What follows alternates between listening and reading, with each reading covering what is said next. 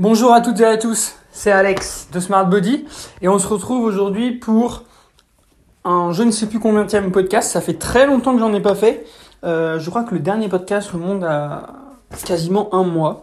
Euh, C'était un podcast que j'avais fait avec Johan où on avait parlé de, euh, de son parcours d'obèse à la préparation de compétition. Et puis celui-ci, d'ailleurs, vous avez pas mal intéressé puisque c'est un de mes podcasts qui a été le plus écouté. Donc je vous remercie encore une fois pour, euh, pour tous vos retours. Je sais que mes podcasts ont manqué à beaucoup de personnes et c'est pour ça aussi que je reprends aujourd'hui. Donc voilà, j'espère que ça vous plaira. Et puis euh, normalement, il y a déjà eu un podcast qui est sorti vendredi dernier euh, sur la chaîne de PL, donc sur le podcast de PL, donc Pierre-Louis, qui est un membre de Smart Body. Et euh, on parle des TCA. Donc un podcast très intéressant où on évoque pendant une heure les TCA. On parle d'obésité, d'anorexie, de crise d'hyperphagie, de boulimie, de boulimie vomitive.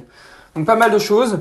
Euh, les questions sont assez intéressantes et le débat est plutôt intéressant. Donc j'espère que ça vous plaira. N'hésitez pas à aller l'écouter et à me faire un retour si celui-ci vous plaît ou un retour à PL. Hein. Ça fait toujours plaisir de toute façon. Euh, pareil, n'hésitez pas et n'oubliez pas de partager. C'est ce qui nous aide le plus. Avant de commencer le podcast et de faire un petit euh, update sur moi, puisque ça fait un mois que j'ai pas forcément donné de nouvelles via mon podcast, euh, je vous rappelle hein, que vous avez l'ensemble de mes liens dans ma description, mon site internet, mon lien Instagram, mon lien Facebook, ainsi que le lien Patreon. Patreon, c'est quoi? C'est une plateforme participative qui permet en fait de me soutenir financièrement. Les dons commencent à partir de 2 dollars. Et si vous appréciez le travail que je fais, bah voilà, vous pouvez faire un, petit don. Ça m'aide toujours, même si vous pensez que c'est pas énorme. Moi, ça me fait plaisir, ça m'encourage à continuer, puisqu'au final, l'ensemble de ces podcasts est entièrement gratuit et euh, ça prend quand même beaucoup de temps. Le temps de préparer le podcast, le temps de tourner le podcast, le temps de monter le podcast, le temps de partager le podcast, etc., etc. Même le temps d'organiser certains podcasts avec des invités, des choses comme ça. Donc voilà, tout ça prend du temps.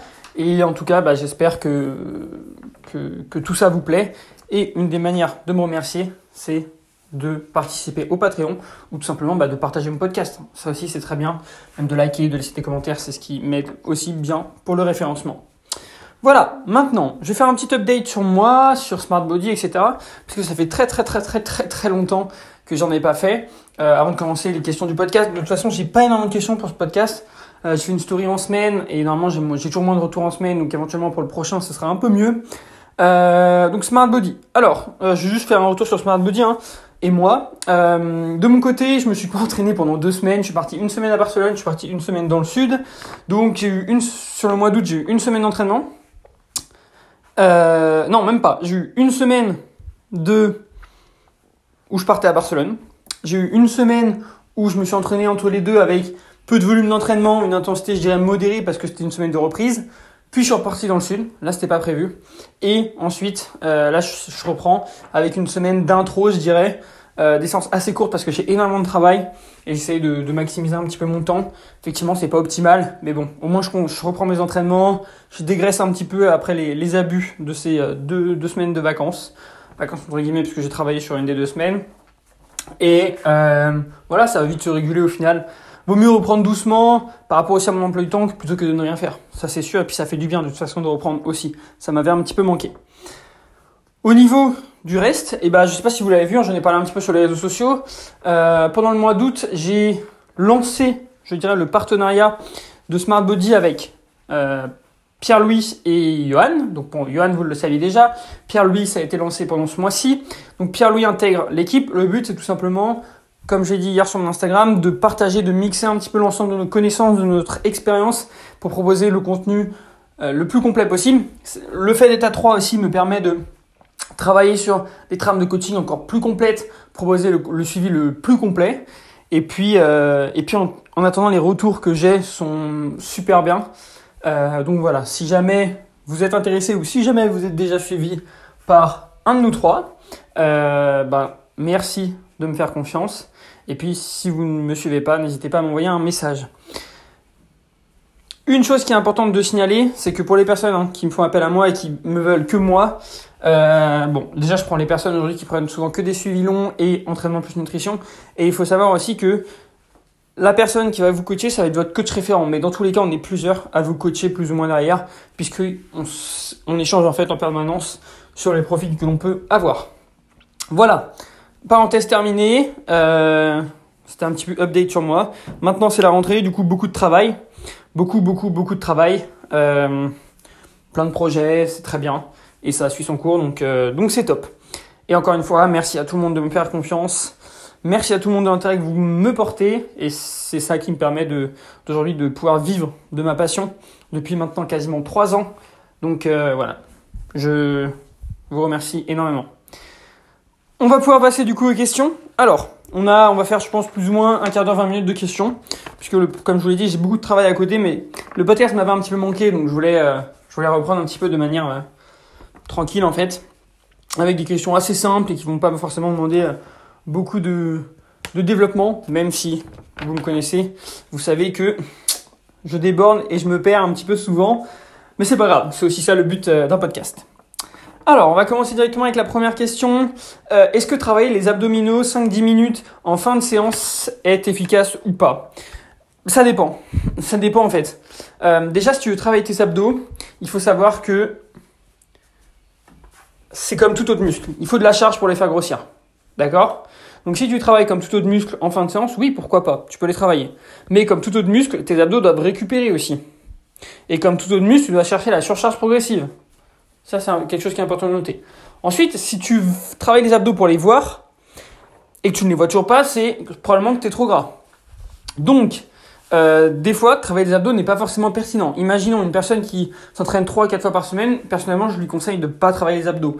Tout simplement parce que je préfère focaliser le temps de séance, le temps qu'elle a accordé à ses séances de sport, à des choses plus pertinentes, euh, type des exercices polyarticulaires, squat, développé couché, développé militaire, euh, deadlift, etc., etc., qui vont venir travailler sangle abdominale en gainage, qui vont venir travailler donc tes abdominaux, et surtout brûler beaucoup plus de calories que le travail des abdominaux.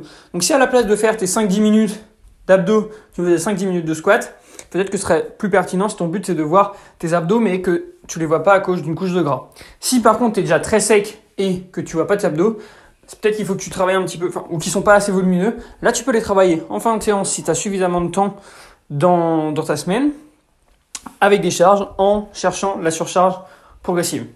Une chose qui est importante de noter, c'est que si vous êtes une femme, je vous déconseille fortement les abdominaux, surtout les abdominaux à renfermement type crunch, puisque c'est dangereux pour votre périnée, et encore plus si vous avez déjà eu des enfants.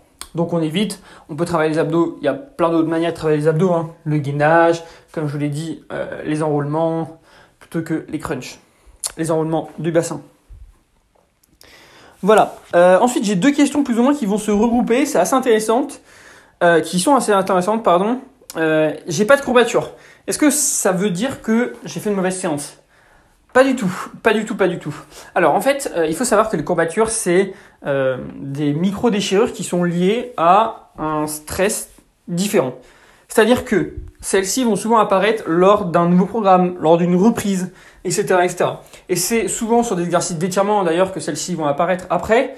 Euh, et ça va juste en fait vous dire que c'est une zone qui est inflammée et puis bah, votre corps doit se réhabituer à ça.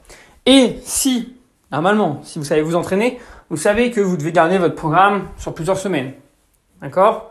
Euh, À partir de ce moment-là, on sait que comme je vous l'ai dit, les courbatures sont là normalement au début des deux, on va dire 1 à 3 semaines, ça va dépendre des gens.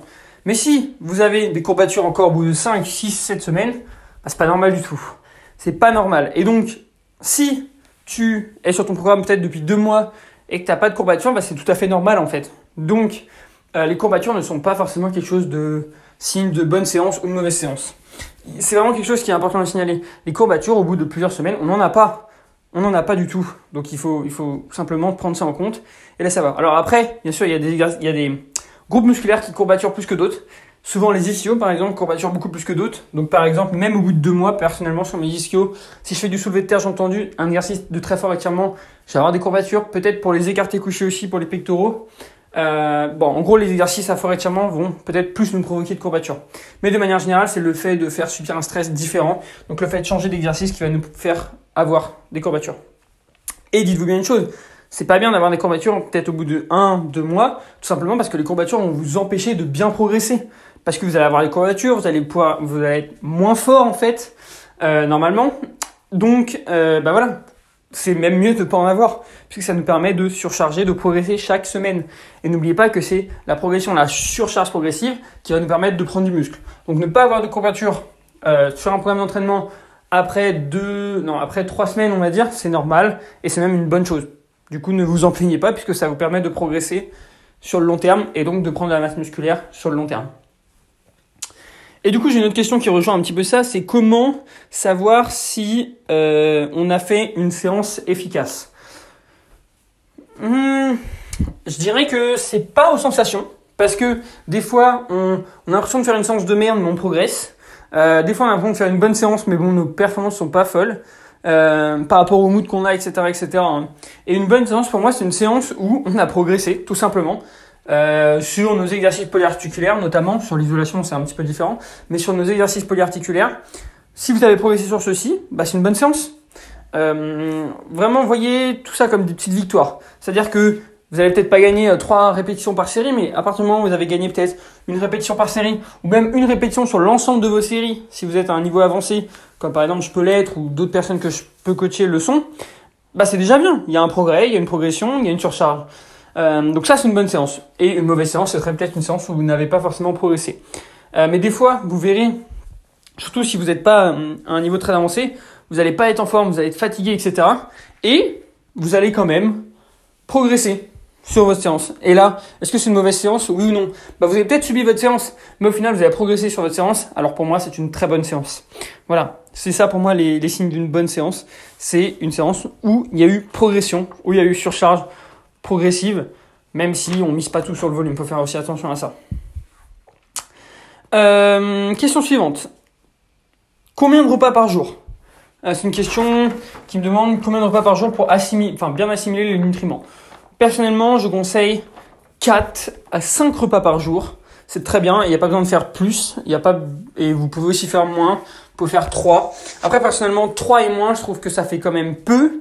Euh, les études montrent que 4 apports en protéines sur la journée, c'est probablement un minimum et c'est largement suffisant pour optimiser la synthèse des protéines. Donc je dirais 4 euh, repas. 4 repas, euh, c'est envisageable et ça dépend de quand vous voulez manger, mais vous pouvez faire peut-être, ce que je fais personnellement, c'est matin, midi, post-entraînement, c'est-à-dire mon goûter, euh, et soir. Mais vous pouvez aussi faire midi, collation, soir et collation après ton dîner, etc., etc. Donc en fait, ça dépend vraiment de, votre emploi du temps, mais essayez au, je minimum d'avoir au moins 4 repas par jour si vous voulez optimiser la synthèse de protéines. Et quand je dis 4 repas, c'est repas collation, c'est la même chose. Euh, je veux dire 4 apports en protéines, glucides et lipides, ou du moins 4 apports en deux nutriments, puisqu'on va souvent chercher à avoir protéines glucides, ou alors protéines lipides, ou alors protéines glucides lipides en fonction des repas. Euh, mais voilà, on essaye de répartir au mieux ces apports en protéines sur la journée, c'est le plus important. Ensuite, peut-on prendre du muscle quand on a un apport faible en glucides? La personne qui me demande ça, donc c'est Laura, une ancienne élève qui m'a, qui me, qui me dit qu'elle peut pas manger plus de 50 grammes de glucides pour des raisons médicales. Ok. Euh, ouais, on peut prendre du muscle sans glucides. C'est pas un souci. C'est pas du tout optimal parce que les glucides sont, vont favoriser ton activité euh, thyroïdienne euh, donc ça peut optimiser la prise de muscle, etc., etc. Mais oui, on peut pour moi prendre du muscle sans glucides. À partir du moment, comme je vous l'ai dit tout à l'heure, où on mange suffisamment de protéines, à partir du moment où euh, on progresse à l'entraînement, il n'y a pas de raison qu'on prenne pas de muscle, tout simplement. C'est juste, euh, il faut juste penser comme ça. Ça, c'est quelque chose qui, qui, qui est simple. Il n'y a pas besoin de compliquer les choses. Tu progresses à l'entraînement, tu manges suffisamment de protéines, c'est top. Par contre, peut-être qu'à un moment, le fait de manger trop peu de glucides va te limiter dans ta progression. Mais je pense que Bon, au niveau de la personne qui m'a qui m'a posé la question, on peut progresser à 50 grammes de glucides. Euh, et il faut savoir une chose, c'est que euh, les protéines ont la capacité de se transformer en glucose. Alors c'est un processus qui est beaucoup plus complexe que si on mangeait enfin, des glucides, mais les protéines peuvent se transformer en glucose, donc en réalité euh, c'est pas forcément un souci. Voilà, c'était une question intéressante et qui pour moi, euh, enfin c'est totalement viable en fait de, de, de faire ça. Et mais est-ce que c'est vraiment optimal? Bah non, pas du tout, ça c'est sûr. Surtout qu'en musculation, on favorise toujours les glucides plutôt que les lipides, normalement. Euh, alors, une autre question, je ne sais pas si elle va intéresser beaucoup de monde, mais je vais quand même y répondre. Euh, quels seraient mes conseils pour quelqu'un qui veut se lancer dans son activité de coach Euh, donc déjà, merci Mohamed, c'est la personne qui me pose la question. Ça fait plaisir que tu, que tu me, me poses cette question. Alors en fait, ça va dépendre si c'est du coaching en ligne ou coaching en, en, en direct, en salle. Euh, personnellement, je fais les deux. Je suis moins, beaucoup moins expérimenté sur le coaching en direct. J'aime un petit peu moins ça, mais ça ne m'empêche pas d'en faire de temps en temps. Mais je préfère effectivement le coaching en ligne. Et ben, mon meilleur conseil, c'est tout simplement euh, euh, poster régulièrement, quasiment tous les jours. Enfin, vraiment être vraiment visible sur les réseaux ou sur son site. Proposer du contenu gratuit au maximum sur votre site, éventuellement comme je le fais sur mon site, sur mes podcasts, sur mon Instagram, etc., etc. Proposer du contenu gratuit de qualité.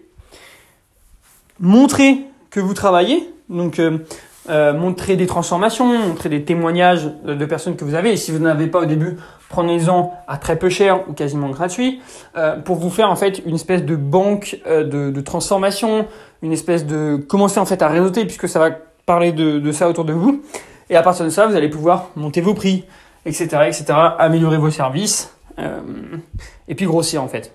Donc je dirais, mon, meilleur conseil, c'est poster régulièrement sur les réseaux, proposer un contenu gratuit de qualité de qualité, pardon, ne pas hésiter à aider les gens, ne pas hésiter à travailler gratuitement plusieurs heures par semaine, par mois, euh, vraiment pour, euh, pour aider au début. Et ensuite, après, vous allez pouvoir monter. Une fois que votre réputation monte, bah, vous verrez que tout se fait, tout se fait tout seul.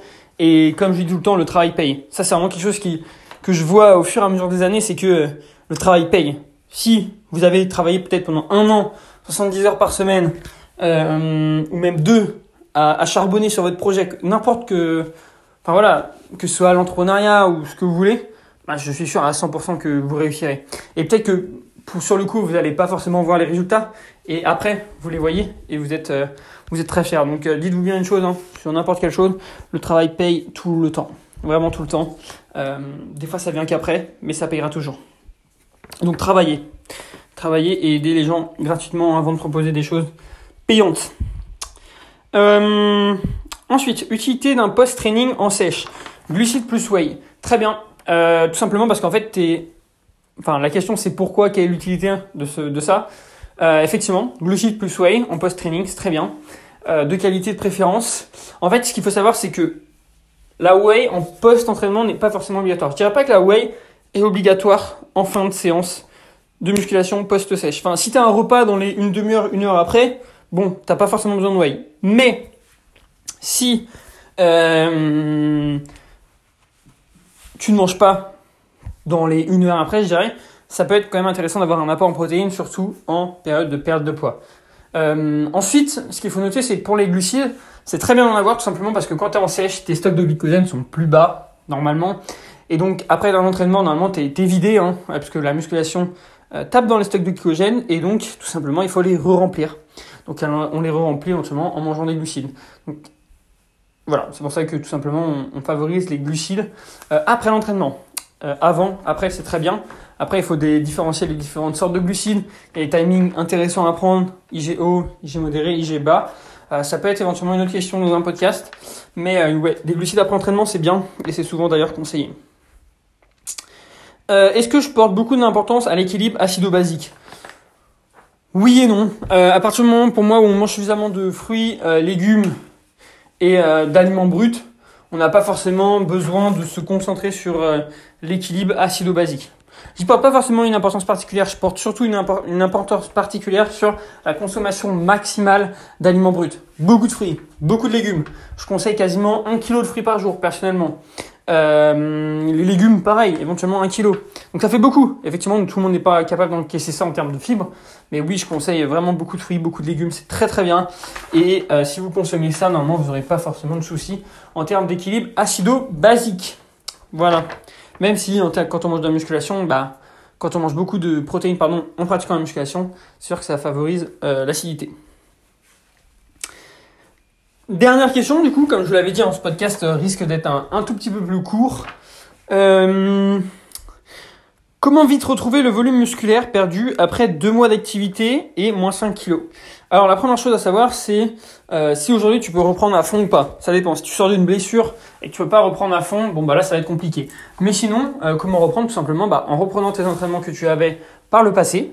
Tu, euh, bien sûr, mets des charges adapté, donc tu reprends doucement, ton système nerveux est moins fort, tu as un petit peu de moins de masse musculaire, en réalité tu n'as peut-être pas perdu énormément, et surtout des stocks de glycogène, et puis bah, tu reprends, tu reprends ta diète, tu reprends ton entraînement, sans vouloir aller trop vite, et tu vas voir que tu vas vite retrouver ton niveau. Je dirais qu'en 2, 3, 4 mois max, tu vas retrouver ton niveau. quoi. Euh, peut-être pas en force, mais en termes de volume alimentaire, euh, volume, ouais, volume euh, musculaire, pardon. Donc voilà. Pas la peine de précipiter les ne cherche pas à reprendre vite ces 5 kilos, sinon tu vas prendre beaucoup de gras. Euh, Dis-toi bien une chose, c'est à partir du moment où tu vas te réentraîner, où tu vas remanger beaucoup un petit peu, euh, tu vas re-remplir tes stocks de glycogène, tu vas voir que tu vas vite reprendre un petit peu, ton poids va remonter, et puis bah, les performances après devraient suivre si ton entraînement est adapté à éventuellement ta blessure et ton retour de blessure, et adapté à, à une prise de masse musculaire, tout simplement. Voilà, je pense qu'on arrive à la fin de ce podcast. Alors, comme je vous l'ai dit, il était assez court, c'était un petit peu un podcast de reprise. Normalement, celui de la semaine prochaine sera un petit peu plus long. Euh, je vais essayer éventuellement de reprendre, je dirais, euh, rendez-vous avec Johan ou PL pour refaire un podcast, parler de, différents sujets. Euh, d'ailleurs, n'hésitez pas à m'envoyer vos, sujets de podcast sur Instagram, par mail. C'est là où je verrai sûrement vos suggestions. Donc, je les attends. Euh, en attendant, n'oubliez pas l'ensemble des liens, mon Patreon, etc., etc., est dans la description. Moi, je vous souhaite à tous une très bonne journée. Et puis, du coup, on se retrouve la semaine prochaine pour un nouveau podcast. Salut